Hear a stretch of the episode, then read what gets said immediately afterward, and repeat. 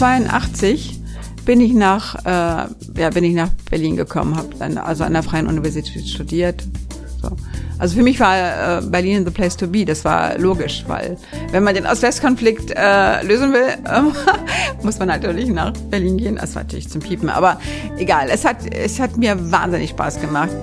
Der Senat will ja natürlich punkten mit großartiger Forschung oder großartiger Stadtentwicklung, tollen Gebäuden, man, wenn man glänzen will, dann nimmt man sich nicht die Schule, äh, weil das eben äh, ja auch immer diesen, diesen Touch des, des Hausfrauenthemas hatte. Das ist aber, ich glaube, in, in allen Bundesländern so. Also äh, Schule hat immer so ein stiefmütterliches Dasein geführt. Daraus kann man eigentlich nur folgen, dass die stärksten Leute müssten eigentlich Schule machen. Die allerstärksten Leute, denn äh, die anderen werden, die sind ja vollkommen ausge, ausgeliefert. Ich, also ich, ich weiß nicht, woran es liegt, äh, dass die Dinge hier immer so lange diskutiert werden und am Ende doch nicht, äh, doch nicht funktionieren. Ich, ich kann es, äh, ich kann es auch nicht verstehen. Ich, ich sehe nur in Hamburg zum Beispiel die Sache mit den Nicht-Kita-Kindern. Ja, da ist es halt so, unser Dauerproblem. Die haben einfach ihre Vorklassen nicht abgeschafft, ja, sondern haben die, die Vorklassen in Hamburg sind ein Erfolgsmodell, ja in, in Berlin wollten wir damals alles super, super, super machen und, äh, und 2005 Grundschulreform und dann wurde einfach das Kind mit dem Bade ausgeschüttet. Hamburg hat einfach, war nicht so verliebt in so eine radikale Reform, sondern die haben einfach, äh, ja, die, die, die haben es langsamer angehen lassen, aber dann auch klarer ihre Ziele verfolgt. So, hallo und herzlich willkommen zurück zu Herr Fechner lädt zum Gespräch. Mein Name ist Marco Fechner und ich habe mir für die letzte Episode dieses Kalenderjahres jemanden eingeladen, mit der ich eine kleine Zeitreise durch drei Jahrzehnte der Berliner Bildungspolitik spannen und eine kleine aktuelle Bestandsaufnahme versuchen möchte. Sie hat als Journalistin schon über die Berliner Schulen berichtet, als Astrid Sabine Bus und Norman Heise noch täglich zur Schule gegangen sind und zusammen mit Lorenz Marold im vergangenen Jahr äh, ein Buch über die täglichen Absurditäten des Berliner Bildungswesens namens Klassenkampf herausgebracht und sitzt nun heute vor mir. Meine sehr verehrten Zuhörerinnen und Zuhörer, die Carla Kolumna des Berliner Bildungsjournalismus, die rasende Reporterin des Tagesspiegels, Susanne Fidentus. Herzlich willkommen, Frau Fidentus, und danke, Hallo, dass ich hier zu Gast sein darf. Herr Fechner, ich freue mich sehr, dass ich heute mit Ihnen sprechen darf oder Sie mit mir, wie auch immer. Ich bin jedenfalls äh, sehr froh, weil ich Ihren Podcast wirklich ganz großartig finde. Danke. Ähm, passiert Ihnen nicht oft, dass, äh, dass man Ihnen die Fragen stellt und nicht andersrum? Ja, ist äh, tatsächlich normalerweise nicht der Fall. Äh, Sie haben völlig recht. Äh, das war nur im Zusammenhang mit unserem Buch, ja. Genau, also da hatten wir jetzt gerade eben im Vorgespräch schon mal kurz drüber gesprochen. Ähm, es gibt eine Aufzeichnung bei YouTube, die kann man sich noch auf, äh, anschauen. Äh, Susanne Fiedendus im Gespräch mit Lorenz Marold und äh, Jan-Martin Viade. Da ging es um die Buchvorstellung zum Buch Klassenkampf. Da kommen wir nachher nochmal drauf zurück. Ähm, kann ich empfehlen, packe ich auch in die, in die Show Notes. Ähm, Frau Fidentus, Sie sind jetzt schon eine ganze Weile dabei hier in Berlin und begleiten die ganze Geschichte schon eine Weile. Aber mal eine ganz kurze grundsätzliche Frage. Warum wollten Sie Journalistin werden? Ich nehme unheimlich gern teil am politischen äh, Leben, am äh, bewege auch gerne äh, Sachen war schon von als Kind war ich schon total interessiert an Politik. Ähm, an meinem zwölften Geburtstag äh, bin ich ins Rathaus gelaufen, um äh, zu protestieren äh, dagegen, dass wir keine Turnhalle hatten. Ich gehöre ja zu den Babyboomern mhm. und unsere Turnhalle in unserem alten Kaiserin Auguste Victoria Gymnasium in Celle war dann mal ähm, einfach so äh, zu vier naturwissenschaftlichen Räumen umgebaut worden so dass wir keine Turnhalle mehr hatten. Und wir mussten dann immer äh, durch die, unsere Altstadt laufen zur Turnhalle. Und ich fand das empörend und habe immer gerne meine Meinung gesagt. Und dann bin ich also an meinem zwölften Geburtstag ins Zeller Rathaus gelaufen, einfach so unangemeldet, um zu protestieren. Und ich war auch dann auf der Eltern, oder ich war auf der Schülersprecherin und äh, hatte immer das Gefühl, dass, dass ich was bewegen kann. Das war ganz großartig. Äh, auch zu Hause, ja. Ich, äh, wir durften immer, äh, wir, wir, wir Töchter wurden extrem ernst genommen und ich hatte immer äh, das Gefühl, wenn man gute Argumente hat, dann äh, kommt man durch. Mhm. Aber trotzdem sind Sie, äh, haben Sie erstmal Slavistik studiert. Ja. Mit Schwerpunkt äh, Russisch. genau, das kam daher, dass ich an, dass ich äh, 1973 da war ich also 13 Jahre alt, da äh, bin ich mit einer Freundin und deren Eltern zusammen nach Berlin gefahren, mhm. weil wir dort die Großmütter meiner besten Freundin besuchen wollten. Äh, Ost- oder Westberlin? Äh, die waren in Westberlin. Mhm. Und dann sind wir am 1. Januar 74 dann ähm, über die Osloer, äh, also über die Bornholmer Brücke mhm. nach Pankow gefahren und äh, das unser und das Auto wurde komplett auseinandergenommen und es war äh, für mich so äh, aus meiner heilen Welt in der Lüneburger Heide war das der reine Horror. Das war mhm. ähm, unvorstellbar, wie diese Stimmung war auf dieser Bornholmer Brücke, wie einem das Auto auseinandergenommen wurde dort äh, mit Spiegeln und das Auto wurde gefahren, die Sitze wurden rausgenommen äh, um, zu, auf, um zu gucken, dass wir nichts schmuggeln. Und äh, das, äh, das, das hat mich wirklich sehr, sehr bedrückt. Und ich dachte, das kann doch nicht wahr sein. Wo sind wir denn hier? Hier können die Leute nicht ihre Meinung sagen. Und ich war ja so begeistert, meine Meinung zu sagen, ja. Ähm, und dann habe ich gedacht, also es kann ja wohl nicht sein, dass hier die diese Mauer durch, hm. durch die Stadt geht und über durchs Land geht. Und ich habe dann in meinem jugendlichen Leichtsinn gedacht, ich muss jetzt eigentlich nur Russisch lernen. Und dann ähm, kann ich mich um den Ost-West-Konflikt kümmern. Das heißt, ich habe nur Russisch okay. gelernt, um mich über den, um den Ost-West-Konflikt zu lösen. Ja, so war's. Spannend. Und was war denn Ihr Beitrag zur Lösung des Ost-West-Konflikts? Mein Beitrag war dann, dass ich mich wirklich, ähm, dass ich wirklich sehr, sehr viel Kontakte nach, nach mhm. Ostberlin geknüpft habe. Äh, erstmal schon, also ich habe erst in Göttingen studiert und dann bin ich im Hauptstudium nach Berlin gegangen, äh, bin sehr oft in Ostberlin gewesen, habe einfach viele Kontakte gepflegt. Mhm. Ähm, und äh, dann ich war dann immer nur noch im, im Osten unterwegs. Ich bin nach, nach Ungarn, nach Polen, nach äh, so. Und dann eben im, im Rahmen des Tschechoslowakei und im, im Rahmen des äh, Studiums dann eben auch nach, äh, nach Leningrad, weil die Freie Universität ein Abkommen hatte mit der Leningrader Universität. Also noch äh, okay. schon zu noch zu richtigen Sowjetzeiten. Und ähm, ja, und da habe ich dann eben auch wieder viele Kontakte geknüpft und ich habe das wirklich geliebt. Ähm, und dann habe ich dort auch ähm, meinen jetzigen Ehemann kennengelernt. Aber äh, ich habe natürlich, ja, wie soll ich sagen, ich habe auf der menschlichen Ebene natürlich äh, durch meine tausend Kontakte habe ich vielleicht ein kleines Stück beigetragen, um den, damit sozusagen der Gesprächsfaden auch zwischen. Ost und West ähm, mein Mini-Beitrag, ja, äh, dass der Gesprächsfaden nicht abriss und dass einfach auch die, auch die Menschen in, meine Freunde und meine Bekannten in, äh, in, in Halle und in Ostberlin einfach wussten, da, da sind doch Leute in Westdeutschland, die Interesse da, an der Situation mhm. haben. Okay, und dann war ja dann irgendwann, also irgendwann fiel ja die Mauer. Und wann war denn die Entscheidung, jetzt, jetzt gehe ich dann auch tatsächlich nach Berlin? Nee, die, das Dauerhaft. war ja schon, Ach, das war schon, das war schon, ja, das war schon zum, zum Hauptstudium 1982. Ach, okay. Bin ich nach, äh, ja, bin ich nach Berlin gekommen, habe dann also an der Freien Universität studiert. Okay. So. Also für mich war äh, Berlin the place to be. Das war logisch, weil wenn man den Ost-West-Konflikt äh, lösen will, äh, muss man natürlich nach Berlin gehen. Das war natürlich zum Piepen, aber egal. Es hat es hat mir wahnsinnig Spaß gemacht, ähm, wahnsinnig viel Spaß gemacht. Ich habe äh, ich habe ich habe dann auch mein Französisch verlernt. Ich hatte eigentlich Französisch Leistungskurs mhm. gehabt. Ich ist für, für mich war nur noch äh, Russisch und der deutsch-deutsche Frage Ost-West-Konflikt, das hat mich, das hat mich interessiert. Der Rest hat mich dann eigentlich gar nicht mehr interessiert. Wie haben Sie die Zeit damals wahrgenommen in Westberlin? In den 80ern? Naja, das war eine, das war eine spannende Zeit. Ich glaube, aber jede Zeit ist irgendwie spannend ähm, für sich. Ähm, ich meine, es war eine extreme, wir hatten hier eine, es war eine extreme Freiheit. Äh, es war, es war einfach toll. Berlin war zu jeder Zeit toll. Ähm, wenn man heute über erzählt, erzählt über die Mauerzeit, dann klingt das natürlich immer so ein bisschen wie Mutter hier äh, erzählt vom Krieg. Ähm, das ist schon schwierig, meinen Kindern das sozusagen zu vermitteln. Äh, und je jünger die Kinder sind, desto schwieriger, desto mehr rückt das ja auch weg und man kann auch die Mauer ja kaum noch irgendwo erkennen und so. Aber ähm, ja, nein, das war toll und wie gesagt, ich, ich war regelmäßig, bin ich dann über die Friedrichstraße dann ähm, dann rübergefahren das war großartig. Also diese, diese Möglichkeiten, die man in Westberlin hatte, diese Kontakte nach äh, in Osten zu halten, das war toll.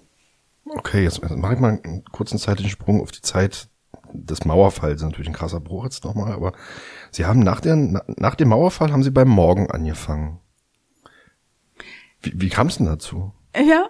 also dann zu sagen, ich gehe jetzt von, von Ostberlin, äh, von Westberlin aus zu einer Ostberliner Zeitung und äh, bring mich damit ein. Ja, ich äh, bin wegen meiner Ost-West-Begeisterung sozusagen bin ich dann äh, direkt nach dem Mauerfall ähm, als Praktikantin zum Kennzeichen D gegangen. Das war äh, eine ganz be beliebte Sendung des ZDF, Kennzeichen D, okay. äh, mit Dirk Sager. Äh, die haben sich ähm, mit vor allem äh, mit mit der Kennzeichen D, logisch, ja, also mit Ost Ost Ost-West-Themen beschäftigt und hatten sehr guten Draht. Also die die Redakteure und vor allem Dirk Sager hat einen fantastischen Draht zu vielen vielen Leuten ähm, und Journalisten auch in in, in Ostberlin. Und dort ähm, bin ich auf ein Thema gestoßen, tatsächlich ähm, als Praktikantin. Ich saß im Praktikantenzimmer äh, beim äh, dem Studio da in Tempel, in Tempelhof, bei den Studios von mhm. ZDF. Und dann rief dort eine Frau an, die dann erzählte, das war halt im Frühjahr 1990, dass sie als ähm, ehemals zwangskollektiviertes ähm, Bauernfamilie, zwangskollektivierte Bauernfamilie vom LPG-Vorsitzenden dort ähm, einfach äh, über den Tisch gezogen wurden weil die sollten dann nur ihr Land wiederbekommen, aber nicht das Ganze, sie hatten ja auch viel äh, Maschinen, alles einge, eingebracht zur Zwangskollektivierung und kriegt das nicht wieder und es, äh, da waren ziemliche Betrügereien im Gange und das Thema hat mich so beschäftigt, dass ich es dann recherchiert habe beim Kennzeichen D und äh, dann habe ich es ähm, der Zeit angeboten und die hat es dann auch als Geschichte, ähm, meine Geschichte aufgeschrieben 1990 und äh, dann bin ich über diese Geschichte, über diese Betrügereien der ehemaligen LPG-Vorsitzenden an den zwangskollektivierten Landwirten, durch diese Betrügereien habe ich, habe ich weiter recherchiert und habe dann tatsächlich eine Geschichte ähm, auch dem Spiegel im Ostbüro angeboten okay. und über Spiegel Ostbüro bin ich dann äh, verwiesen worden auf den Morgen und der mhm. Morgen war ja das Zentralorgan der liberaldemokratischen Partei ähm, Ostdeutschlands. Mhm.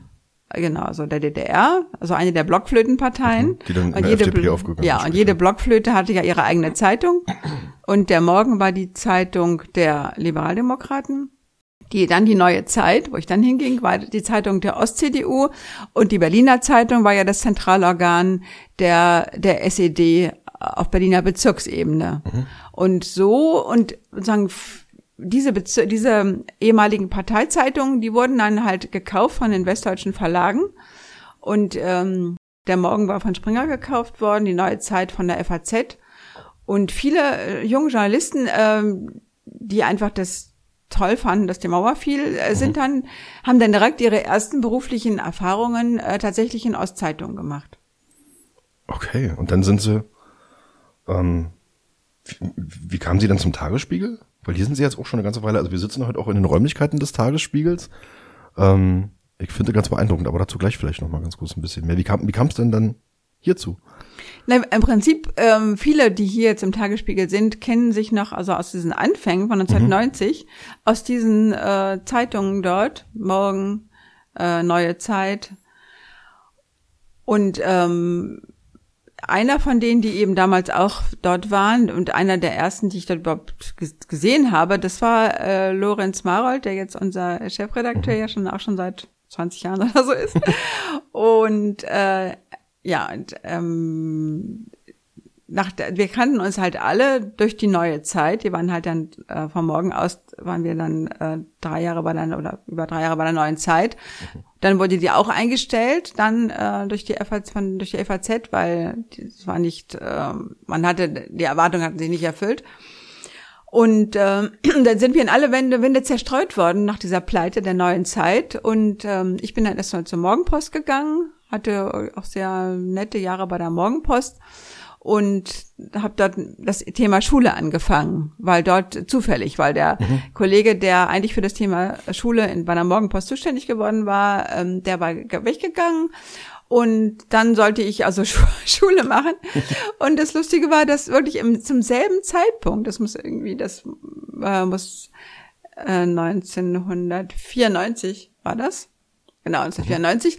Genau da war mein Sohn mein, äh, eingeschult worden so dass ich jetzt zufällig mit der Einschulung meines Sohnes eben plötzlich für das Thema Schule zuständig war. Und das ist tatsächlich so lange her. Es ist tatsächlich, mein Sohn ist jetzt 35. das heißt, äh, das bedeutet tatsächlich, dass ich das Thema Schule jetzt seit ähm, ja 26 Jahren oder so ich, ich, habe hab hier gerade noch auf meinen Zettel, meinen Notizzettel geguckt, dann sind es sechs Bildungssenatorinnen und Senatoren, die sie jetzt durchhaben.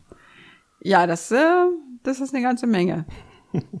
ja, aber nochmal zur Frage zurück. Also mhm. tatsächlich, ich habe das Thema Schule ähm, so unheimlich spannend gefunden. Und dann ähm, bin ich halt als Schulfrau sozusagen dann von der Morgenpost zum Tagesspiegel geholt worden. Okay. Ähm, wenn Sie jetzt den, Sie haben jetzt da einen relativ weiten Rückblick tatsächlich, dann sind es jetzt 28 Jahre, die Sie jetzt über Bildung berichten. 26, glaube ich. 26? Na, wenn Sie sagen, seit, acht, seit 94? War das 94? Ach, tatsächlich. 94, ich dachte eben gerade 96. Nein, 94, stimmt ja, 94. oh Gott, das also, geht so also schnell. 28 Jahre. Ja. Ähm, ich habe es gerade vorhin schon mal kurz angeteasert, wir kommen noch mal auf Ihr Buch zu sprechen. Dieses Buch ist ja eine relative, naja, eine, eine relativ pointierte Bestandsaufnahme der heutigen Situation und auch ähm, doch ein relativ breiter Rückblick in, in viele Bereiche der Berliner Bildung. Ähm, können Sie, also können Sie sagen, wann die kippt ist? Also gab es so einen Zeitpunkt, wo die kippt ist oder war das eigentlich schon immer problematisch? Ähm, ja, es war immer problematisch, tatsächlich. Ähm, aber im Nachhinein würde man sagen, ähm, das war ein Kinderspiel im Vergleich zu dem, was wir heute mhm. haben. Ähm, das Problem, also es war immer problematisch deshalb, weil äh, erst war, war ja die, war ja sozusagen die Wiedervereinigung sozusagen zu verkraften. Die Schulen ähm, wurden ja sozusagen das, das Ostberliner Schulsystem wurde umgestellt mhm. auf das Westberliner. Im Grunde genommen, es wurde ja nur sehr wenig beibehalten. Ähm, und ähm, das heißt, das war ja von Anfang an keine, also von einer, was ich bayerischen Gemütlichkeit oder niedersächsischen Gemütlichkeit war man mhm. ja weit entfernt, weil ja dann dann wurden Freiwillige gesucht, die aus ähm, Westberlin nach Ostberlin gingen und dort ähm, äh, ja und auch von von Ost nach West, um den Austausch voranzubringen. Äh, da gab es auch zum Teil sehr bittere Erfahrungen, zum Teil aber auch tolle Sachen. Ähm, aber es war immer, es war nie Alltag. Es war immer mhm. irgendeine Art von Zuspitzung, war eigentlich, solange ich dabei bin, war immer da. Und das, und von dieser Ost-West-Vereinigungs sozusagen äh, Ausnahmesituation ist man dann praktisch rübergeglitten in die andere Ausnahmesituation der Einsparungen und die dann unter, ähm, die dann sehr bald nötig wurden. Also ähm, es waren nur noch Sparsenate unterwegs. Ab wann und das? War, ähm, ja, wann haben diese Sparmaßnahmen? War das schon vorwurbereit? Ja, ja, das war schon vorwurbereit. Okay. Äh, vielleicht war Wobereit dann auch schon äh, Haushaltssprecher der SPD-Fraktion. Das weiß ich jetzt nicht ganz genau, aber es war so, dass ja der ähm, die die Gelder, die nach Westberlin äh, äh, flossen, hm. ähm, die wurden ja sofort abgestellt nach dem Motto: So jetzt ist Wiedervereinigung, jetzt braucht ihr hier ihr mhm. keine Insel mehr, ihr braucht jetzt kein Geld mehr. So und Berlin war ja aber ein aufgeplustertes System. Also wir, wir äh, sowohl der Ost- als auch der Westberliner Verwaltungsapparat war extrem üppig ausgestattet. Es gab also viel mehr äh, Verwaltungsmitarbeiter als äh, in, äh, in anderen äh, Kolum, äh, Kommunen. Und da, da das, und dann gab es eben diese, dass ich drei Zoos oder ähm, nee, zwei Zoos, äh, dann die, die, äh, die beiden äh, Universitäten, die, und die TU noch drei Universitäten und ähm, zig, äh, ja, dann gab es alles ja zweimal, Planetarien, also alles ja, gab es ja. zweimal und es war halt unheimlich teuer bei eben schwindenden Beiträgen äh, aus der Bundeskasse. Und äh, aber Berlin, also sowohl Ost- als auch West-Berlin, hatten sich an diesen Überfluss sozusagen gewöhnt ähm, dass sie gepempert wurden von ihren jeweiligen Staaten mhm. sozusagen. Und die, äh, von diesen Pampern runterzukommen, äh, runterkommen zu müssen, das war ziemlich schnell klar. So. Ähm, aber so richtig krass wurden die Einsparungen dann erst, als ähm, Wovereits den Sarrazin äh, holte als Finanzsenator. Und ähm, ja, da blieb dann einfach kein Stein mehr auf dem anderen. Und dann ähm, war eben die neue Ausnahmesituation da. Und das war dann tatsächlich, das fing aber auch schon, auch schon sehr früh an. Also schon Ingrid Stamer, die, äh, die ja Schulsenatorin war, ähm, noch die Vorvor, also mhm. schon länger ja. Ähm, schon, schon Ingrid Stamer hatte darunter zu kämpfen. Ingrid Stamer war eine ganz starke SPD-Frau gewesen, war auch Spitzenkandidatin, äh, sehr beliebt. Mhm. Ähm, dann hatte sie, hatte sie aber die Wahl verloren. Äh, dann wurde Eberhard Diebken ähm, Bürger, äh, Bürgermeister, regierender Bürgermeister von der CDU. Und dann wurde die Frau Stamer, die ja eigentlich bis dahin sozusagen auf Händen getragen wurde von der SPD, eben als Spitzenkandidatin, die wurde dann halt Bildungssenatorin und wurde dann eigentlich auch fallen gelassen. Also man hat sie dann diesem Sparfüchsen praktisch zum Fraß vorgeworfen. Äh, da ging das schon äh, los. Und dann ähm, dann nach ihr kam Klaus Böger und das war ja auch ein extrem starker Mann. Der war ja SPD als Fraktionschef Chef der SPD, war der sozusagen der große Mann gewesen, einflussreich, ge geachtet.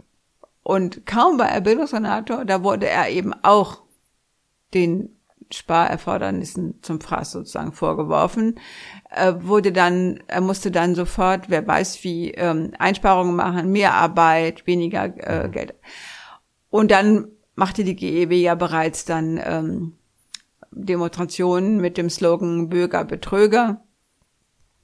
Das ging, das war ja alles schon ganz lange her, nicht? Und Bürger hatte ja auch nur die Wahl, genau wie nach dem Zöllner, also entweder man, man machte, man, man, man, man trat zurück oder man musste es irgendwie mit ertragen, ja. Und äh, das waren un, äh, unglaubliche Zustände, ähm, die dann angefangen haben, dann ja eben die, äh, das angefangen davon, dass man eben keine Lehrer mehr einstellen konnte, bis zu dem Punkt, äh, dass die ja in ganz Berlin dann die Unterhaltungsausgaben für die Gebäude runtergefahren wurden und das da ja nun die meisten öffentlichen Gebäude Schulen sind, betraf es eben nicht nur Polizeistationen und Verwaltungsrathäuser und so weiter, sondern eben auch vor allem die Schulen. Und so ging es eigentlich immer, immer mehr bergab. Also es gab nie Normalität, hm. solange ich denken kann. Okay. Das, das finde ich spannend. Also wir haben jetzt im Moment mit der jetzigen Senatorin den, den Umstand oder die Diskussion, dass häufig kritisiert wird, dass sie Quereinsteigerin ist und keine politische Erfahrung im Vorfeld mitbringt, im parlamentarischen Sinne, im Regierungssinne. Ähm, wenn Sie jetzt aber den Punkt einwerfen, dass wir da gestandene politische Schwergewichte hatten, die in diese Ressort reingegangen sind und eigentlich total drunter gelitten haben oder ähm, trotzdem diese Ressort tatsächlich hinterher in einem schlechteren Zustand äh, überlassen haben, als sie vorher übernommen haben. Da stelle ich mir die Frage, was braucht denn eine Senatorin oder ein Senator, um sich denn da durchzusetzen? Also wenn schon so, so Schwergewichte daran, daran kranken, da was zu, was zu reißen.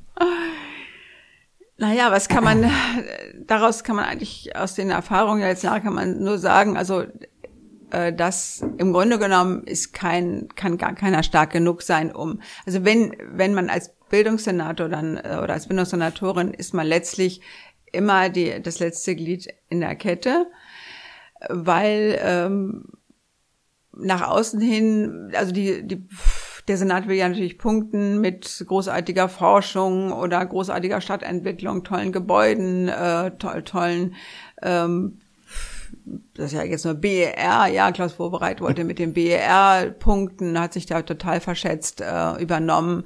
Genau, aber alles, man, wenn man glänzen will, dann nimmt man sich nicht die Schule, äh, weil das eben äh, ja auch immer diesen, diesen Touch des, des Hausfrauenthemas hatte. Und äh, das ist aber, ich glaube, in, in allen Bundesländern so. Also äh, Schule hat immer so ein stiefmütterliches Dasein geführt. Daraus kann man eigentlich nur folgen, dass die stärksten Leute müssten eigentlich Schule machen. Die allerstärksten Leute, denn äh, die anderen werden, die sind ja vollkommen ausge, ausgeliefert sozusagen. Wir, wir sehen ja beim, das Beispiel Jürgen Zöllner zeigt ja, also der äh, vorletzte äh, vorverletzte Bildungssenator, äh, zeigt ja, dass man doch was reißen kann, wenn man ein Vollprofi ist und wirklich gut vernetzt ist und einfach weiß, wie es geht, ja. Und Zöllner, Jürgen Zöllner war ja der dienstälteste ähm, Kultusminister Deutschlands, mhm. hoch anerkannt, Sprecher der SPD-Länder in der Kultusministerkonferenz. Mhm. Und so hat er es immerhin geschafft. Er hatte zwar auch dieses Spardiktat und auch Sarrazin hat auch und auch Nussbaum haben auch versucht, ähm, sich an ihm, an, an ihm abzuarbeiten. Aber er hatte dann im Zweifelsfall halt äh, dann doch dieses Standing und das Selbstbewusstsein, äh, um trotzdem Politik zu machen. Und äh, ich meine, Jürgen Zöllner hat zum Beispiel die große Sekundarschulreform geschafft, die noch nicht mal in der Koalitionsvereinbarung mhm. drin stand. Also ähm, das war der, der, der Rütli-Konflikt gewesen, die Rütli-Schule, ähm, der Brandbrief dieser Rütli-Hauptschule in Neukölln, der das ganze System sozusagen erschüttert hat. Und dann hat äh, Jürgen Zöllner gesagt, also solange wir dieses, diese Hauptschulen haben, wird, werden immer alle, alle Themen um diese Restschule kreisen. Und dann hat er, wie gesagt, obwohl es nicht in der Koalitionsvereinbarung von Rot-Rot stand, hat er es geschafft, das ganze Schulsystem umzubauen und die Haupt- und Real- und Gesamtschulen zur Sekundarschule zu verschmelzen. So, das war ein, ist ein regelrechtes Wunder, politisch gesehen, im Nachhinein, ja, denn es war ja auch nötig dann, es mussten ja Umbauten stattfinden, Mensen und so weiter, ähm, und es hat ja alles immer noch unter dem totalen Spardiktat geschafft. So, das heißt, das zeigt ja, wenn man wirklich genau weiß, wie Politik funktioniert, welche mhm. Strippen man ziehen muss, dann kann man sogar gegen ähm, eine Übermacht eigentlich an, an Leuten, die, da, die gegen einen sind, denen das nicht wichtig ist, das Schulthema, doch etwas bewirken. Ja, das heißt, eigentlich lernen wir daraus, es lohnt sich doch, super, super Leute an, in diese Stelle zu, an diese mhm. Stelle zu setzen. Da haben Sie jetzt vielleicht die Antwort auf meine, auf eine meiner nächsten Fragen schon vorweggenommen. Ähm, Sie hatten jetzt sechs, sechs Senatoren und sechs Senatoren, seit Sie über Bildungspolitik berichten. Welcher hat Sie am meisten überzeugt? Ja, das, war das tatsächlich, ja, das war natürlich auf jeden Fall Professor Zöllner, genau. Er war auch der, der, der, ja, der erfahrenste von allen, der ihm mhm. aus, aus der äh, Bundes, der kam aus Rheinland-Pfalz. Mhm. Das heißt, der hatte ja außerhalb Berlins gezeigt, sozusagen, dass es, dass es kann und hatte eben äh, auch Deshalb äh, hat man ihm auch, auch wahrscheinlich mehr Respekt entgegengebracht als jemanden, von dem man eben nicht weiß, dass er mhm. schon mal, ich meine, er war stellvertretender Ministerpräsident von Rheinland-Pfalz gewesen. Mhm. Das war natürlich eine ganz andere Geschichte als das, was später kam. Mein Eindruck, vielleicht hatten Sie da einen anderen Eindruck, ich hatte das Gefühl, dass er am Ende so ein bisschen entnervt hingeworfen hat. Würden Sie das, was war Ihre Wahrnehmung? Also ich, äh, ich glaube, er hatte dann nach fünf Jahren wahrscheinlich tatsächlich äh, auch das Gefühl, es reicht. Mhm. Ähm, das lag aber auch natürlich daran, dass ihm das äh, Leben unglaublich schwer gemacht wurde äh, von von den Finanzsenatoren. Mhm. Ähm, man mehr oder weniger, also ich meine, damals hat ja der Lehrermangel, an, an den Fachlehrermangel hat ja schon angefangen damals, ja, und ähm, er brauchte auch wenn wir noch Überhänge hatten in einigen Bereichen, aber er musste dann einfach mal Lehrer einstellen. Und das wurde ihm eigentlich sozusagen verboten. Ähm, und der Alma hat das dann doch gemacht und da wurde mehr oder weniger, äh, wird gesagt, eigentlich sozusagen Haftung angedroht, weil er es gewagt hatte, äh, Leute einzustellen. Das heißt, da muss man schon ziemlich hart im Nehmen sein, mhm. um mit solchen Drohungen dann auch äh, umzugehen ähm, ja, ich denke mir, er hat dann, er, er, er hat im, im Hochschulbereich vieles äh, bewirkt äh, und, und er hat eben diese Sekundarschulreform hingekriegt. Und äh, dann denke ich mir, dann war, hat er auch das Gefühl, dass äh, das reicht dann eigentlich auch. Ja. Das ist für fünf Jahre ist das ja. eine ordentliche Bilanz, würde ich jetzt mal so ähm, für mich subjektiv feststellen. Ähm, ja, und dann ging es irgendwann los und irgendwann ein paar Jahre später sind sie auf die Idee gekommen, wir schreiben mal ein Buch, also sie und Lorenz Marold. Was war denn der Auslöser? Gab es einen Auslöser, wo Sie sagen, da, da haben wir uns in die Augen geguckt und gesagt, jetzt da machen wir ein Buch zu? Nee, äh, nee, nee, sowas gar nicht. ich glaube, also äh, wäre die auf die Idee gekommen, ehrlich gesagt, weil äh, wir haben eigentlich auch sozusagen also, äh, also genug zu tun, auch ohne ein Buch zu schreiben. Aber es ist tatsächlich so gewesen, äh, dass der Surkamp Verlag uns äh, gefragt hat, ob wir das äh, machen wollen. Und dann, ehrlich gesagt, dann habe ich immer noch gedacht, puh, also eigentlich haben, war da gar keine Zeit dafür.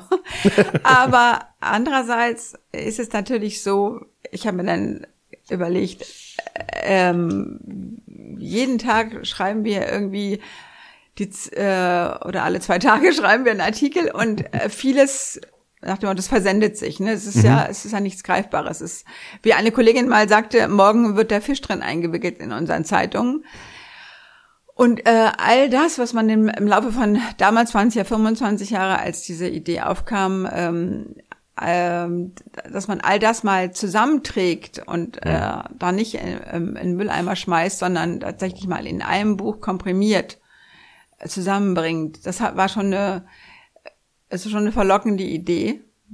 Und das äh, im Nachhinein finde ich es auch toll, weil ich, ich habe einfach ja nochmal diese, diese Zeit Revue passieren lassen und Lorenz Marres ging es genauso.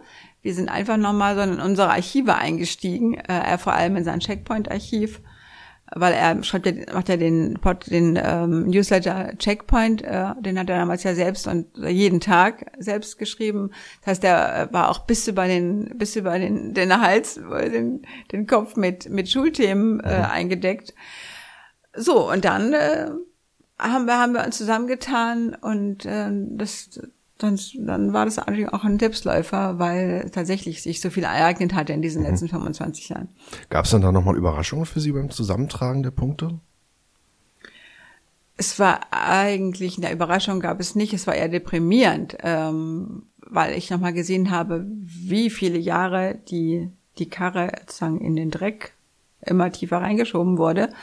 Äh, und eben das, das, das äh, beste Beispiel ist ja, dass schon Klaus Böger, wie gesagt, dass äh, der war, das ist ja schon ungefähr 20 Jahre her, dass er Senator war. Schon Klaus Böger hat gesagt, ja, die, also unter äh, ihm damals war schon festgeschrieben worden, dass Kinder, die ohne Deutsch in die Schule kommen, ohne Deutschkenntnis in die Schule kommen, dass die ähm, ein Jahr vor der Einschulung Deutsch lernen müssen. Mhm. Entweder doch noch in die Kita gehen, äh, also äh, die sogenannten Nicht-Kita-Kinder, ne? Das, was, was ist mit denen? Sozusagen, entweder sollen die jetzt also ein Jahr vor der Einschulung in die Kita oder sie sollen außerhalb der Kita äh, gefördert werden mhm. mit Sprachkursen in irgendwelchen Räumen, die die Schulen haben oder wo auch immer. Also sie sollen einfach nicht ohne ein Wort Deutsch in die, eingeschult werden.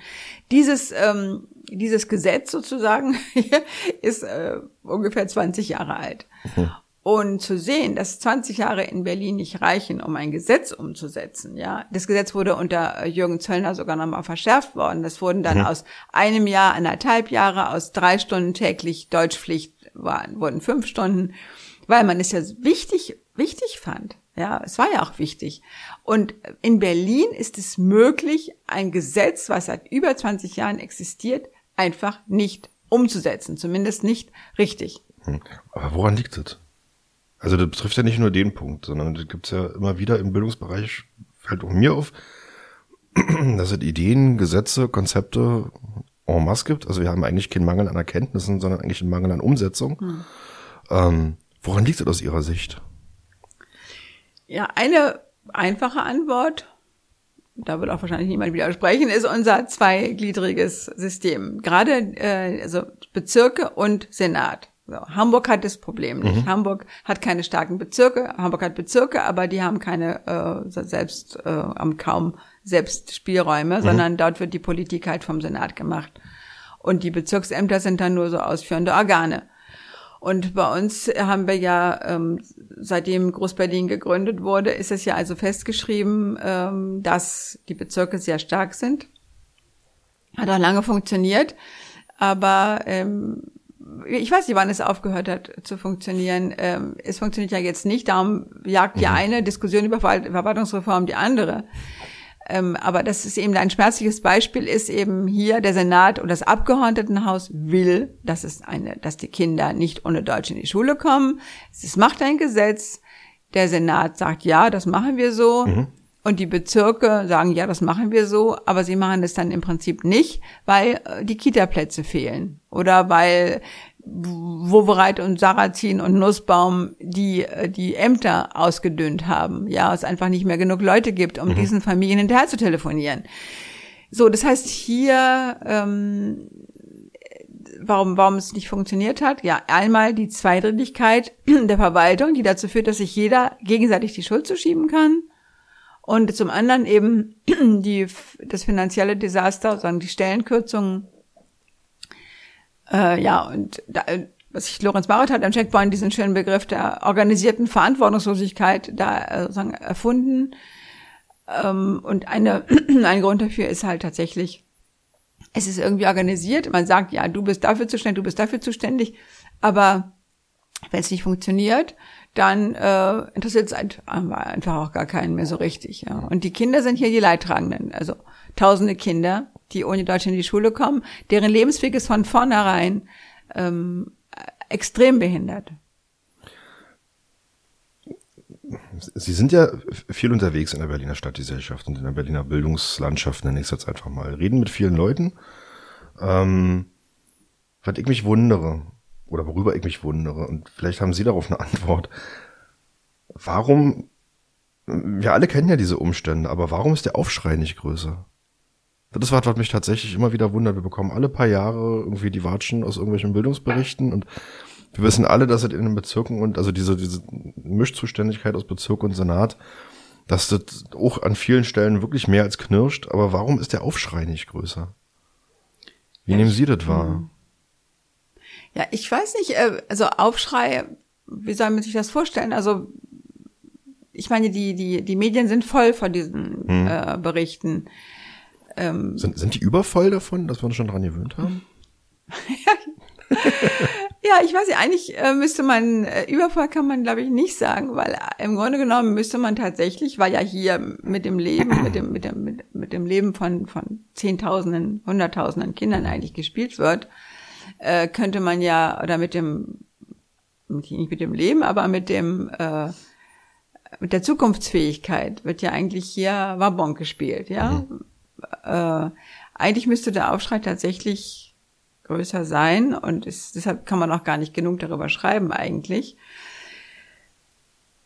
Ob das jetzt so eine Art Fatalismus ist, der sich schon eingestellt hat, nach dem Motto, ja, wir sind eine große Stadt, äh, hier dreieinhalb, vier Millionen, hier war immer schon wie der Teufel los, äh, in 20er Jahren, wildes Berlin, also keine Ahnung.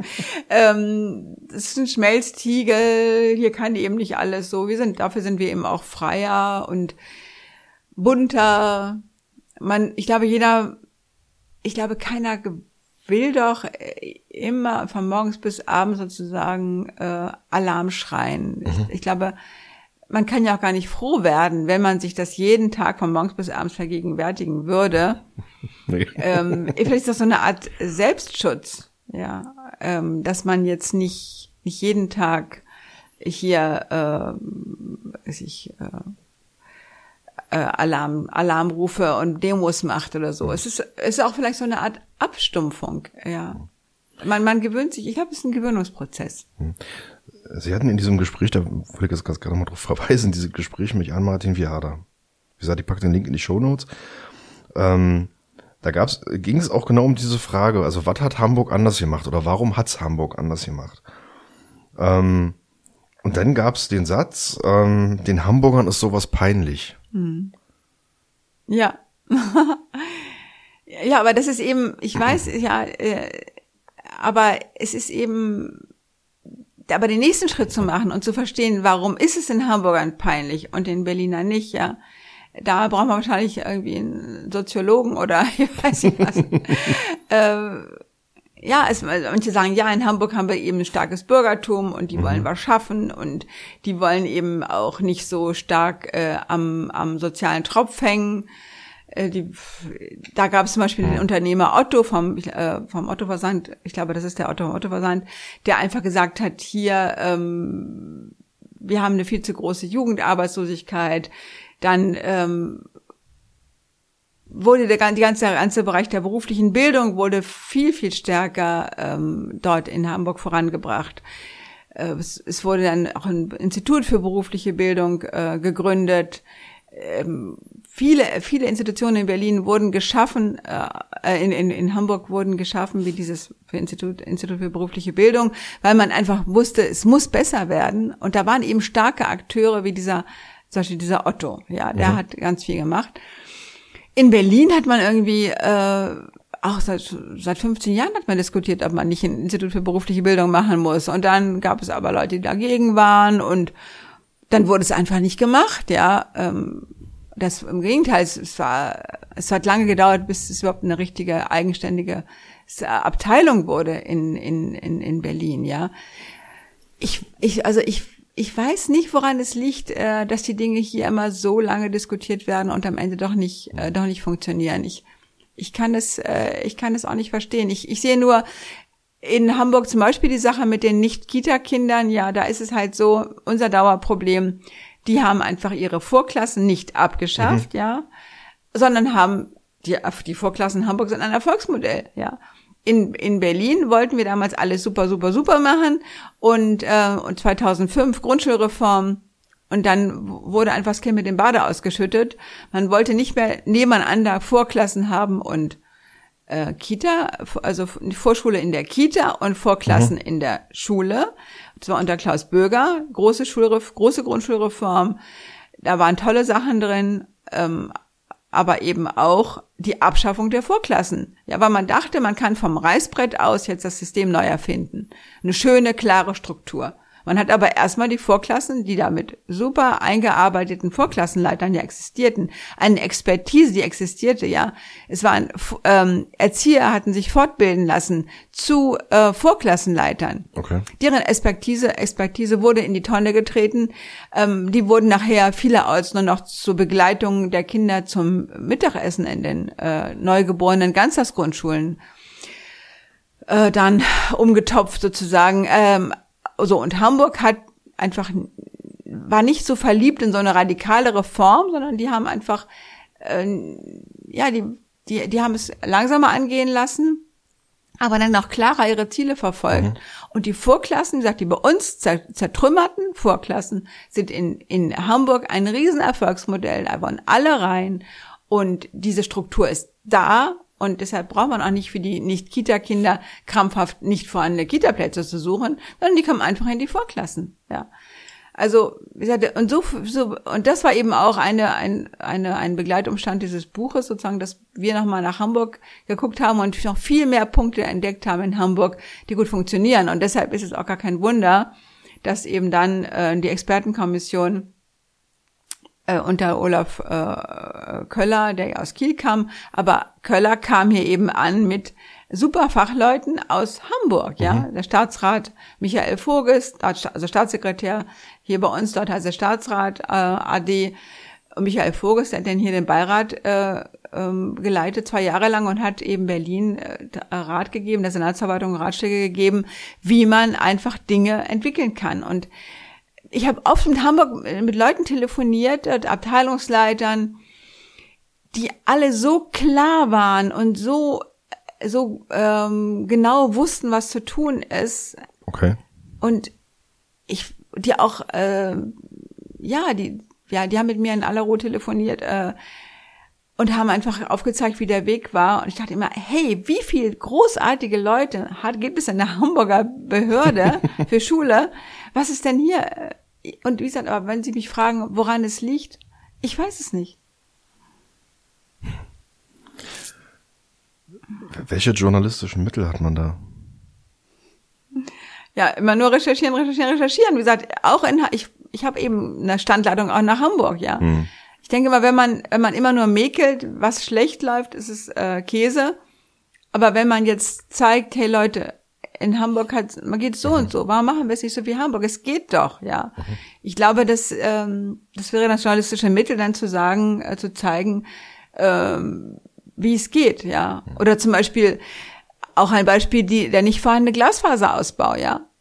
Unsere Verwaltung könnte uns doch einfach vom Pferd erzählen, nach dem Motto, ja, also das geht ja gar nicht. Also jetzt alle Schulen ans Glasfasernetz, das braucht ja Zeit, ja, das ist ja, uh, da muss man die, die Grund, die, die, die, die, die Bürgersteige aufreißen und da müssen die Kabel verlegt werden. Das, das kann ja gar nicht schnell gehen. So. Und dann zeigt er einen Anruf nach Hamburg. Gar kein Problem. Hamburg hat es vor zehn Jahren in Auftrag gegeben oder mhm. vor 15 Jahren und seit, seit acht Jahren sind alle Schulen am Netz. Äh, ja, das heißt, wenn Sie mich fragen, was kann man tun? Ja, man kann zeigen, wie es auch gehen kann. Mhm. Vielleicht, damit auch die Abgeordneten hier sehen oder auch die Bürger, ja, es gäbe ja Wege. Wir mhm. können uns nicht so dumm stellen. Es gibt ja Möglichkeiten. Mhm. An der Stelle möchte ich ganz gerne eine kurze Hörempfehlung abgeben in eigener Sache. Episode 17 dieses Podcasts. Schulbauoffensive mit Dr. Thorsten Kühne, Bezirksstadtrat da haben wir die Themen so ein bisschen auseinandergenommen, wer wann was äh, entscheiden darf und äh, wie da so die Ketten sind. Ähm, Sie haben ja tatsächlich, also Sie haben es gerade gesagt, ne, bringt ja jetzt irgendwie wenig, immer nur zu sagen, was irgendwie nicht funktioniert. Und Sie haben ja in Ihrem Buch ähm, auch einen ganzen Abschnitt dem Thema gewidmet, was müsste man denn anders machen oder was könnte man denn besser machen. Vielleicht möchten Sie da ein paar Sätze zu sagen. Ja, also ich glaube, ich wiederhole mich jetzt, weil tatsächlich ähm, ja eben Hamburg dort äh, immer wieder mhm. auftaucht. Ähm, ich, ich denke, man, man muss einfach äh, so einfach Grundlagen immer immer äh, vor Augen haben, sozusagen ja, ja, sich so aller, aller Weltsweisheiten. Also jeder Immobilienfachmann zum Beispiel sagt, wenn ich ein altes Gebäude erhalten will, muss ich jedes Jahr 1,5 oder keine Ahnung, zwei Prozent des Wertes investieren in die Sanierung. So. Mhm. Dass man solche primitiven Wahrheiten einfach zum, äh, zur Leitlinie äh, seines Handelns macht und dann eben auch, ähm, das nicht einfach sozusagen verdeckt diese oder vergisst oder ausblendet, nur weil da irgendein Finanzsenator sitzt ähm, oder ein regierender Bürgermeister, äh, der meint, ähm, dass er jetzt da irgendwelche Sparraten erbringen muss. Das heißt, ähm, besser machen, das heißt immer wieder sozusagen jenseits der Ideologien gucken, ähm, was ist eigentlich nötig, sozusagen. Mhm. Und ähm, was man, ja, was man besser machen muss, ist auf jeden Fall im Zweifelsfall irgendwelche Parteitagsweisheiten nicht, äh, muss man eben auch tatsächlich auf die Realitätsnähe abklopfen. Also ich glaube, je weniger Ideologie im Spiel ist, desto besser ist es für die Kinder. Und ähm, das beste Beispiel ist ja ähm, diese politische Entscheidung, äh, Lehrkräfte nicht mehr zu verbeamten. Klingt super.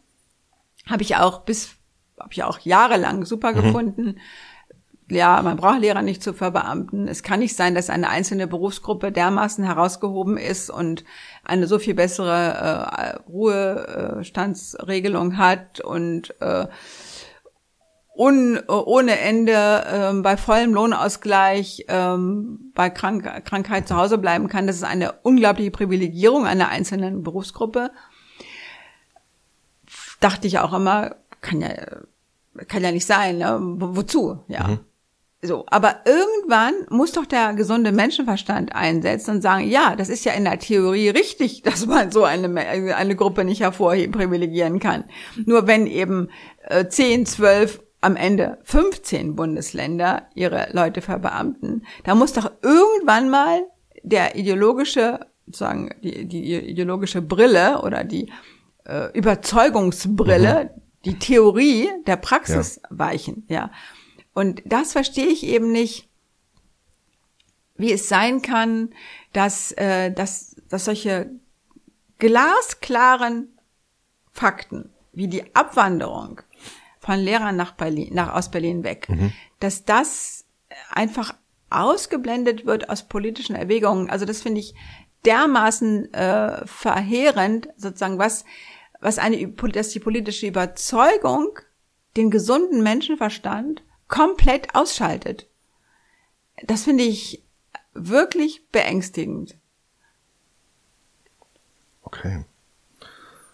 Ähm. Ihr Buch ist ja, wie gesagt, ein relativ, also ein relativ dickes Werk, knapp 250 Seiten. Ähm, Sie hatten neulich in einem Gespräch gesagt, ein Thema, was ein bisschen zu kurz gekommen ist, war das Thema Schulaufsichten. Mhm. Ähm, da hatte ich hier eine Stelle rausgesucht. Ähm, da schreiben sie, um wiederum eine Schule vor einer schlechten Führung schützen zu können, müsste die Schulaufsicht der Bildungsverwaltung ihre Arbeit tun und schwaches Personal schon in der Probezeit identifizieren. Das ist aber nicht die Regel, sondern eher die, eher die Ausnahme in einer Behörde, in der gute Schulaufsichtsbeamte ebenfalls zur Mangelware gehören. Wie kommen Sie denn zu dem Urteil? Das ist ja doch sehr, also einerseits sehr pointiert, muss man so zu sagen, und andererseits aber auch sehr, sehr umfassend, mhm. sehr pauschal. Na gut, das sowas Pauschales kann ich dann auch am Ende sagen, weil ich ja im Laufe dieser letzten 25 Jahren mit unendlich vielen Schulaufsichten sozusagen konfrontiert worden bin. Mhm. Und äh, es ist ganz klar, wenn man einfach mit, mit Dutzenden äh, Schulleitern telefoniert hat, weiß man natürlich am Ende, dass es sehr gute Schulaufsichten gibt mhm. und dass es ganz grauenhafte Schulaufsichten gibt.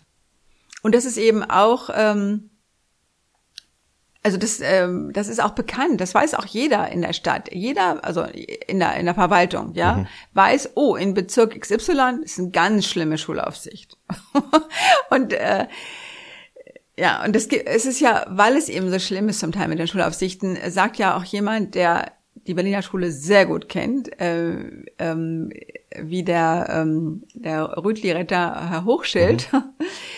Äh, der, der wurde ja in diese berühmte Rütli-Schule geholt, einfach um in dieser mega schrecklichen Situation ähm, 2006 äh, die, die Schule äh, wieder in, auf ein Gleis zu bringen. Helmut Hochschild, der äh, wurde dann, nachdem er die, äh, er war ein fantastischer Schulleiter, war auch zufrieden mit seiner Schulaufsicht gewesen, glaube ich, in Reinickendorf, wenn ich das richtig erinnere, war an der Paul-Löbe-Schule dort und dann ist der, nachdem er die Rütli-Schule aufgefangen hat, sozusagen auch in die Schulaufsicht gegangen. Und ähm, das heißt, er kennt Schulaufsicht. Mhm. Und am Ende hat er gesagt, also es wäre besser, Schulaufsicht abzuschaffen. Ja, weil wenn gute, gute Schulleiter können sich untereinander beraten, mhm. also jetzt mal zum Beispiel Neukölln, so, da hat jetzt, da haben, was ich, 20 Schulen haben ein, zwei ganz schlimme Schüler, die auch vielleicht kriminell sind, mhm.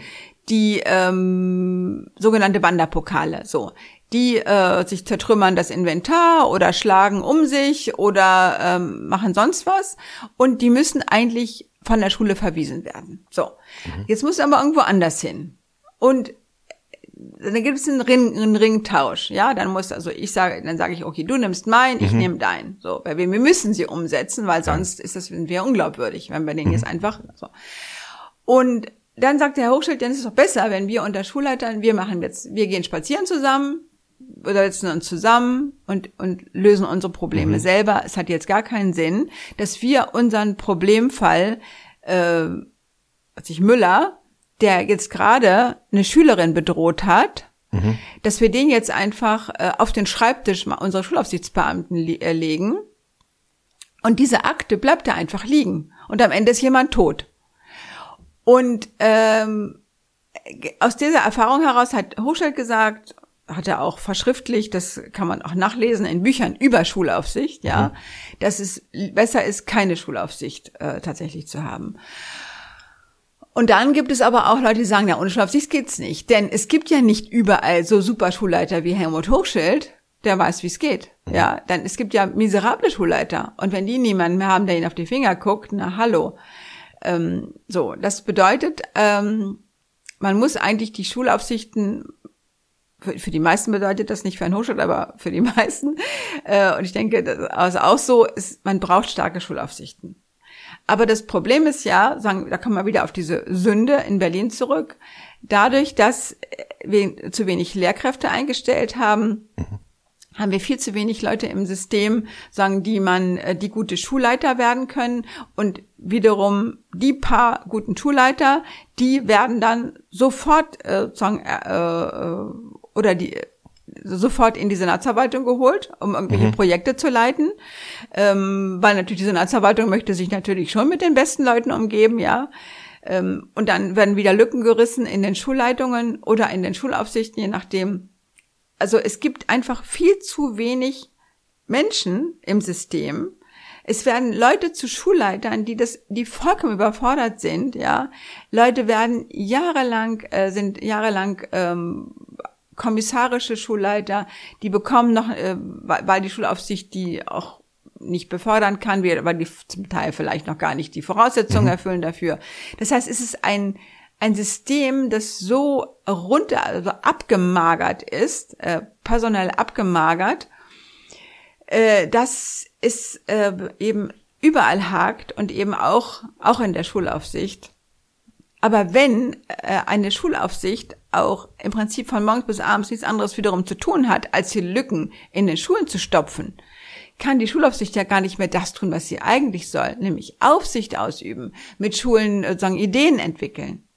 Mhm. Das heißt, diese irre Entscheidung äh, der SPD von zwei, also unter Klaus Wowereit äh, von 2004, Lehrkräfte nicht mehr zu verbeamten, sagt diese ihre Idee, die ja eigentlich eine gute Idee war, mhm. aber die man irgendwann hätte ad acta legen müssen, ja. Diese Grundidee hat nicht nur dazu geführt, dass wir einen grauenhaften Lehrermangel haben, dass wir ungefähr ein Drittel der Schulen bestehen aus Leuten, die den Job nicht von der Pike auf gelernt haben. Also es sind Quereinsteiger, die alle nachgebildet wurden. Auch super Leute zum Teil, aber Leute, die halt nicht die Ausbildung mhm. haben, die eigentlich vorgesehen war. So. Das heißt, äh, diese, dieser, dieser Urfehler, der Nichtverbe die Nichtverbeamtung 18 Jahre lang durchzuhalten, hat eben überall sozusagen äh, Breschen geschlagen, also im Sinne von negative Breschen, also Hohlräume geschaffen mhm. in der Schulaufsicht, in den Schulleitungen, wo, wo man noch immer hinguckt. Ja. Und es gibt niemanden mehr, der wirklich Schule nach vorn denken kann, weil immer nur Löcher gestopft werden müssen. Wo nehmen Sie die Motivation ja trotzdem am Thema weiter dran zu bleiben? Und zu sagen, ich schreibe trotzdem drüber und setze mich mit dem ganzen, mit den ganzen Problemen auseinander. Äh, ich denke nach wie vor, dass es ein, eigentlich ein großartiges Thema ist. Ich meine, mhm. was kann es Besseres geben, als jeden Tag mit mit dem ähm, mit dem Thema Bildung zu tun zu haben und mit einem System, in dem ja irgendwie 400.000 Menschen drin sind. Mhm. Das ist ja eine Riesenaufgabe. Ähm, und es wird ja auch, es ist ja vielfältig, ja, es ist ja unfassbar interessant. Mhm ich kann jeden Tag mit, mit Menschen sprechen, äh, die, die, ähm, die Ideen haben, die, die Konflikte lösen, die trotz alledem irgendwie versuchen, das Beste draus zu machen.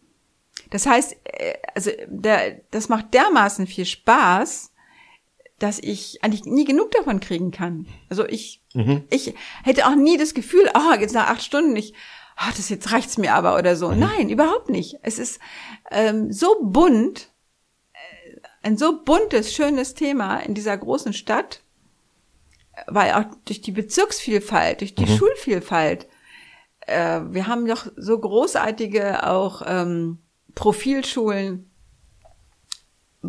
bunteste Sprachangebote.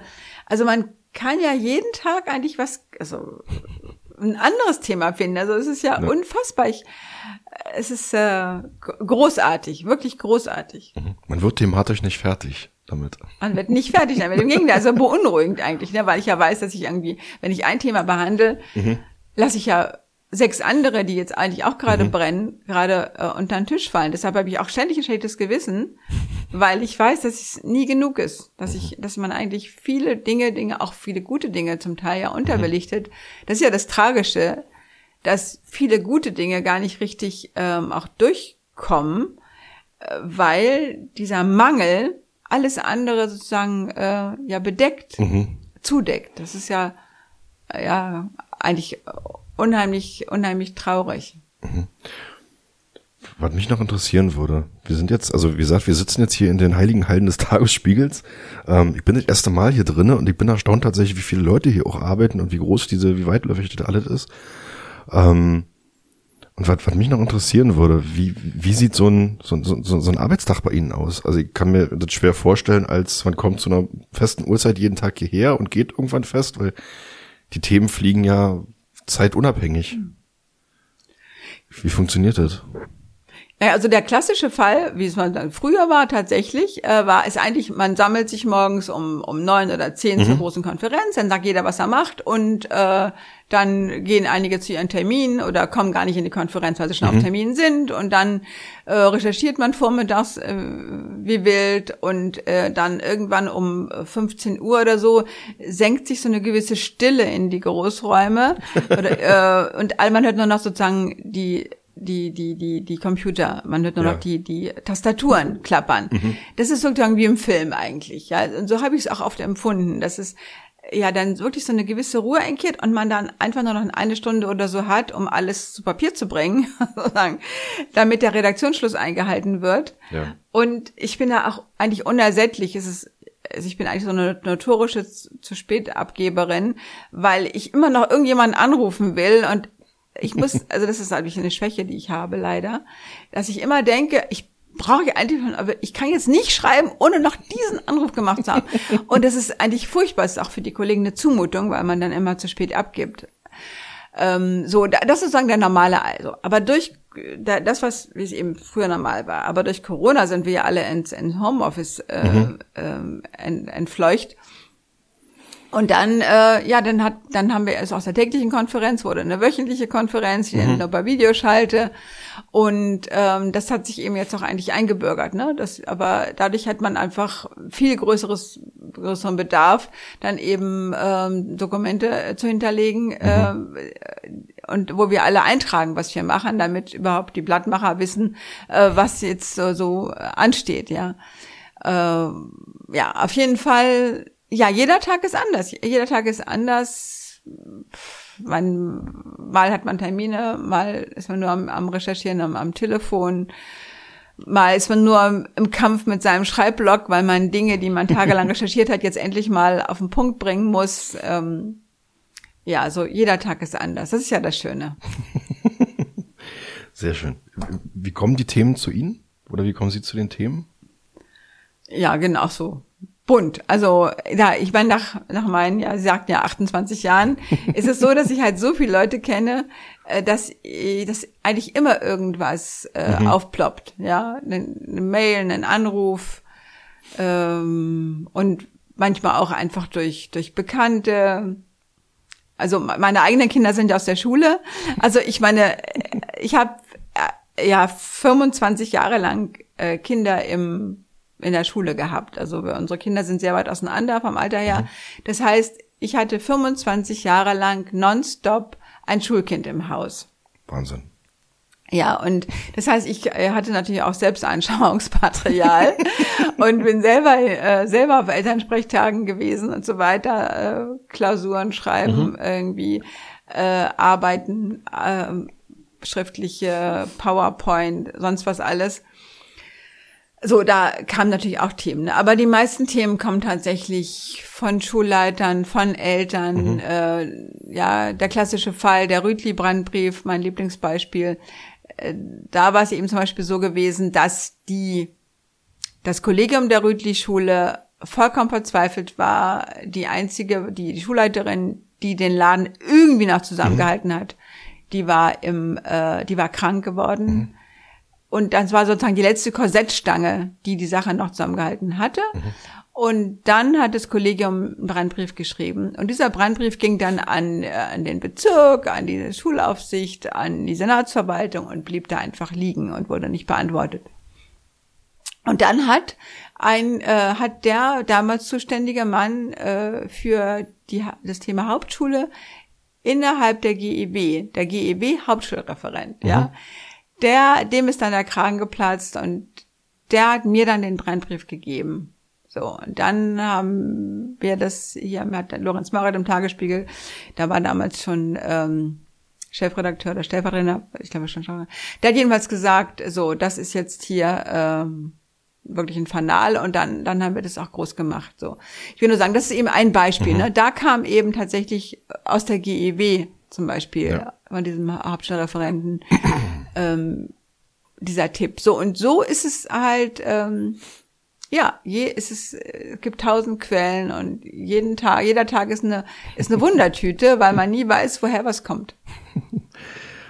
Abschlussfrage für heute. Ähm, wir werden jetzt Mitte Februar Wahlen haben und irgendeinen Werdegang wird es danach geben, entweder für die jetzige Landesregierung oder für eine neu zu bildende. Das ist ja im Moment alle noch nicht so hundertprozentig raus. Ähm, die Person, die Ende März Bildungssenatorin oder Bildungssenator sein wird, auf welchem Wege auch immer, welche, welche zwei, drei dringendsten Themen sollte er oder sie angehen? Na, Im Prinzip äh, gilt nach wie vor, ähm, wie auch schon jetzt, äh, die Prämisse, den Schaden, der angerichtet wurde von den Vorgängerinnen und Vorgängern oder von Vorgängersenaten, Schaden wieder gut machen. So. Ähm, das bedeutet einfach jetzt, dass ähm, was eben Frau Frau Busse ja auch angefangen hat, ähm, die die ähm, wie die Wiederverbeamtung, also mhm. auf möglichst schnelle Art, sozusagen das, sozusagen das durchzu, durchzuführen, das Ganze. Ähm, auf keinen Fall äh, wieder irgendwelche Zumutungen geschehen lassen. Also jeder künftige Bildungssenator muss einfach äh, ich finde, es müssen auch Rücktritte möglich sein. Also wenn ich als Bildungssenator merke, dass es wieder so losgeht wie unter Wovereit und, und, und, und Sarrazin, dass mir Dinge abverlangt werden, die ich nicht, eigentlich nicht verantworten mhm. kann, dann muss ich einfach, dann muss ich eben wirklich Alarm schlagen und notfalls zurücktreten. Es kann nicht sein, dass sozusagen sich dann Bildungssenatoren zu den äh, Ausführungsorganen äh, der, der Sparmeister äh, machen lassen. Das heißt, man muss, es hat auch keinen Sinn, äh, immer zu sagen, ja, es ist jetzt aber Zwänge, äh, das Geld ist knapp, wir müssen jetzt, so, ne, so wie jetzt gesagt wurde, es wurden jetzt den Schulen, äh, zum Beispiel Rosa-Luxemburg-Gymnasium oder Max-Delbrück, die brauchen dringend Geld, es wurde denen genommen. Und sagt auch die Senatsverwaltung, ja, aber ja, das Geld ist ja auch nur endlich, müssen wir mhm. halt so. Ja. Nein, ist eben nicht. Wenn klar ist, dass eine Schule renoviert werden muss, dann kann man eben nicht sagen, das Geld ist eben endlich. Dann müssen eben auch Prestigeprojekte geschlachtet werden. Mhm. Ähm, also man darf, also auf keinen Fall darf man wieder zulassen, dass aus ideologischen oder parteitaktischen Gründen oder Karrieregründen ähm, die Schule äh, da wieder ein Stück zu Grabe getragen wird. Ich glaube, man muss noch viel, viel stärker klar machen, was die Schule braucht. Und da sie so im Dreck ist eigentlich, ähm, die Karre, kann man ja auch immer beweisen. Man kann doch mal, Leute, guckt doch, was daraus wird, wenn mhm. wir auf Kosten von Bildung sparen. Wir haben doch so viel Anschauungsmaterial, unsere, unseren mhm. Schulplatzmangel, unsere kaputten Schulen, so wie die Schule am Europasportpark, ja, unseren Lehrermangel, die Tatsache, dass wir, dass wir unsere Kinder von Leuten alphabetisieren lassen, die noch nie im Leben gelernt haben, wie man alphabetisiert. Das ist auch eine tägliche Sünde, die in Berliner Schulen stattfindet. Leute werden alphabetisiert von Leuten, die nicht wissen, wie es geht. Das ist dermaßen absurd und schrecklich. Und deshalb hat ja jeder künftige Senator so viele Argumente, sich vor die Berliner Schule zu stellen und sie zu schützen. Und das muss einfach so inhaliert werden. Und das wünsche ich mir tatsächlich vom künftigen Bildungssenator, dass die Ideologie zurücksteht und es nur noch darum geht, dass die Kinder hier lesen, schreiben und rechnen lernen. Das ist doch mal ein Schlusswort. Hm. Vielen Dank, Frau Fiedentus. Ja, lieber Herr Fechner, ich habe mich jetzt wieder in Rage geredet. Wollte ich eigentlich gar nicht, aber. Äh, das ist halt ein emotionales Thema. Ja, naja, aber ich find's toll, äh, ja, ich, äh, dass Sie diesen Podcast jetzt so sagen, Woche, Woche für Woche durchziehen. Sie haben tolle Leute interviewt. Auch Jens Großpietsch, äh, der mein Lieblingsschulleiter, hatten Sie in einer Ihrer Folgen großartig ähm, und auch äh, Thorsten Kühne, mhm. der auch zeigt, den hatten Sie am letzten Podcast, der auch zeigt, dass man eben äh, in den Bezirken, dass es ja auch geht, mit guten Bildungsstadträten äh, etwas äh, zu reißen, dass es auch Sinn macht, gute Leute zu Bildungsstadträten zu machen. Dann kann auch die zweigliedrige Verwaltung ja, funktionieren. Ich will nur sagen, deshalb, äh, ja, großes Kino, Ihr Podcast, muss ich mal so sagen. Herzlichen Dank. Frau Fidentus, es ist Freitag, früher Nachmittag. Ähm, Wünscht man in der Redaktion ein schönes Wochenende? Wahrscheinlich nicht, oder? Doch, klar. Nicht, Doch? Es gibt ja immer nur, es gibt ja nicht viele Leute, die am Wochenende hier die Fahne hochhalten Okay. müssen. Okay, dann wünsche ich Ihnen schon mal ein schönes Wochenende. Vielen Dank Ihnen auch, Herr Fechner. Und an alle Zuhörerinnen und Zuhörer, ähm, an alle, die es begehen, ein schönes Weihnachtsfest. Und an alle, die es nicht begehen, trotzdem schöne freie Tage. Und ein paar ruhige Tage über den Jahreswechsel. Bis, äh, bis ins neue Jahr. Ich würde mich freuen.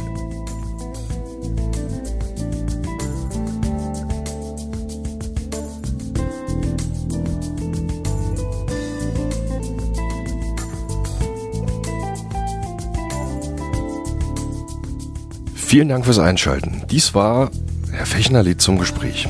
Ich lade mir in diesem Podcast regelmäßig Menschen, die mit den Themen Bildung und Kultur zu tun haben, zum Gespräch ein, um herauszufinden, wer sie sind, was sie tun und was ihre Motivation ist. Alle weiteren Episoden dieses Podcasts finden sich unter marcofechner.de und auf gängigen Podcast-Plattformen. Die Musik für diesen Podcast stammt von frametracks.de. Vielen Dank.